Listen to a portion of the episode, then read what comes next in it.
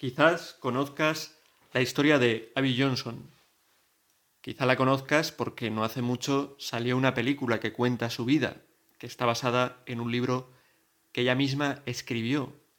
La película se llama Unplanet, sin planificar, y cuenta la historia de Abby, de cómo pasó de ser una de las mayores, de las más grandes directivas de una empresa, una multinacional del aborto, en este caso estamos hablando de Planet Parenthood, cómo pasó de eso, gran defensora del aborto, a pesar de haber tenido una infancia y unos padres que le habían educado cristianamente, a, después de ayudar en un aborto y ver en la ecografía lo que ocurría, cómo esa criatura que había dentro de una mujer era destruida dentro del seno de su madre, se convirtió.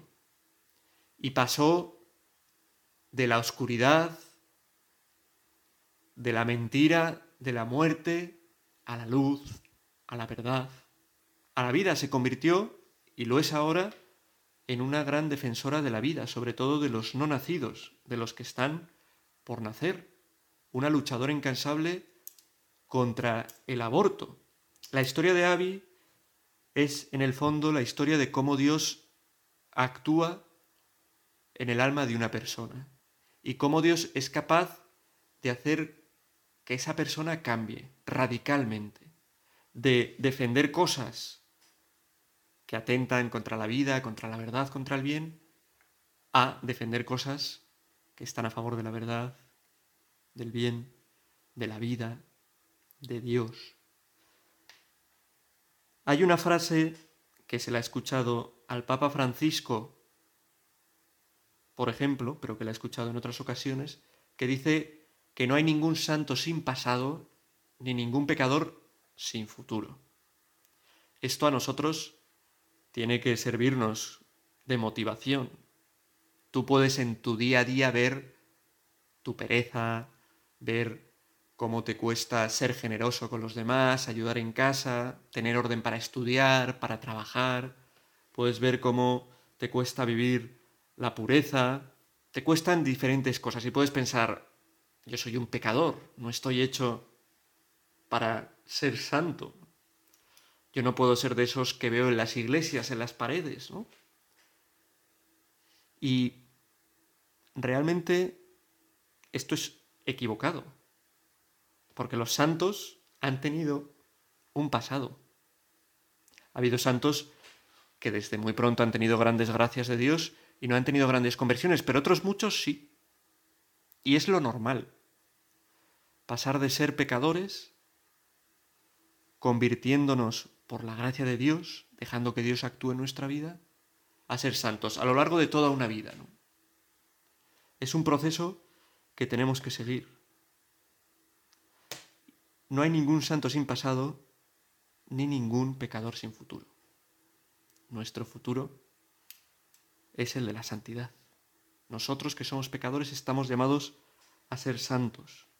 Pienso en el ejemplo de este recorrido del pecado a la santidad, que es en el fondo un recorrido que realiza la gracia de Dios, la acción de Dios dentro de la vida de una persona y que quiere realizarla también en nuestra vida. Pienso en esta semana que estamos rezando por la unidad de los cristianos, mirando a esa fecha de dentro de unos pocos días, del 25 de enero, donde celebramos la conversión de San Pablo, pienso en Pablo de Tarso, en San Pablo, que pasó de ser uno de los grandes perseguidores del cristianismo primitivo, ordenando acabar con la vida de muchos de los cristianos, de los primeros cristianos, entre ellos de San Esteban, y pienso en su conversión, como después de una experiencia de Dios, que le hizo caerse del caballo, escuchando la voz de Jesús que le decía, soy yo Jesús a quien persigues, se convirtió en un gran evangelizador, que llevó el cristianismo, el evangelio, por territorios lejanos. Quizás ahora nos parezcan cercanos, pero en aquel entonces eran viajes complicados, difíciles, y él lo realizó. Y estaba convencido de la verdad del Evangelio de que Cristo era el Salvador y de que tenía que anunciarlo a los demás. Tuvo una gran conversión. Pienso también siglos después, por ejemplo, en Agustín, San Agustín, que nació en una familia de una madre, tenía una madre muy cristiana, Santa Mónica, pero que se reía del cristianismo, que lo veía como algo infantil, absurdo. Él se formó en distintas escuelas filosóficas, era un tipo muy listo, muy preparado, que sabía argumentar muy bien, que se movía pues, en el maniqueísmo, entre otras cosas, y que atacaba al cristianismo constantemente. Pero que después de escuchar una predicación de San Ambrosio, obispo de Milán,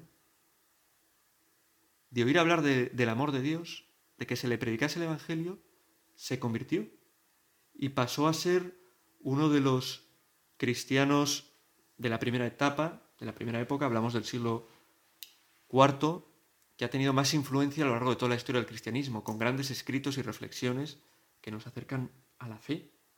Pienso también en el ejemplo, siglos después, de Tomás Becket, igual te suene menos, pero era un gran amigo del que estaba llamado a ser rey de Inglaterra, Enrique II, que era un rey, un vividor, un vividor lleno de, pues eso, de romances, de, de hacer trampas, de estafar, y pensaba, cuando me hagan rey, moveré los hilos para que hagan a Tomás, a mi amigo Tomás, obispo de Canterbury, y que así no haya un obispo que me diga lo malo que soy, lo mal que hago las cosas, sino que pues me apoye y nos divirtamos los dos juntos.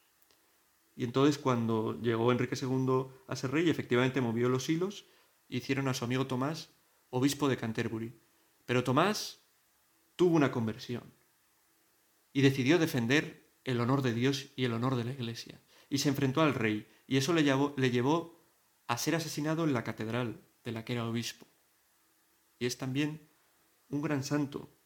Pienso también, más recientemente, en el siglo XVI, en San Ignacio de Loyola, que era un tipo que, bueno, pues que vivía para el dinero, para tener amoríos, relaciones, pasarlo bien, juerga, para tener prestigio, y que después de una batalla y de una enfermedad que le postró en cama, de leer vidas de santos, decidió cambiar su vida, fundó la Compañía de Jesús con el deseo de llevar el Evangelio de Dios a tantas y tantas personas. Y pienso también en ti, que estás llamado a pasar de pecador a santo, que estás llamado a escuchar estas palabras de Jesús. Se ha cumplido el tiempo y está cerca el reino de Dios.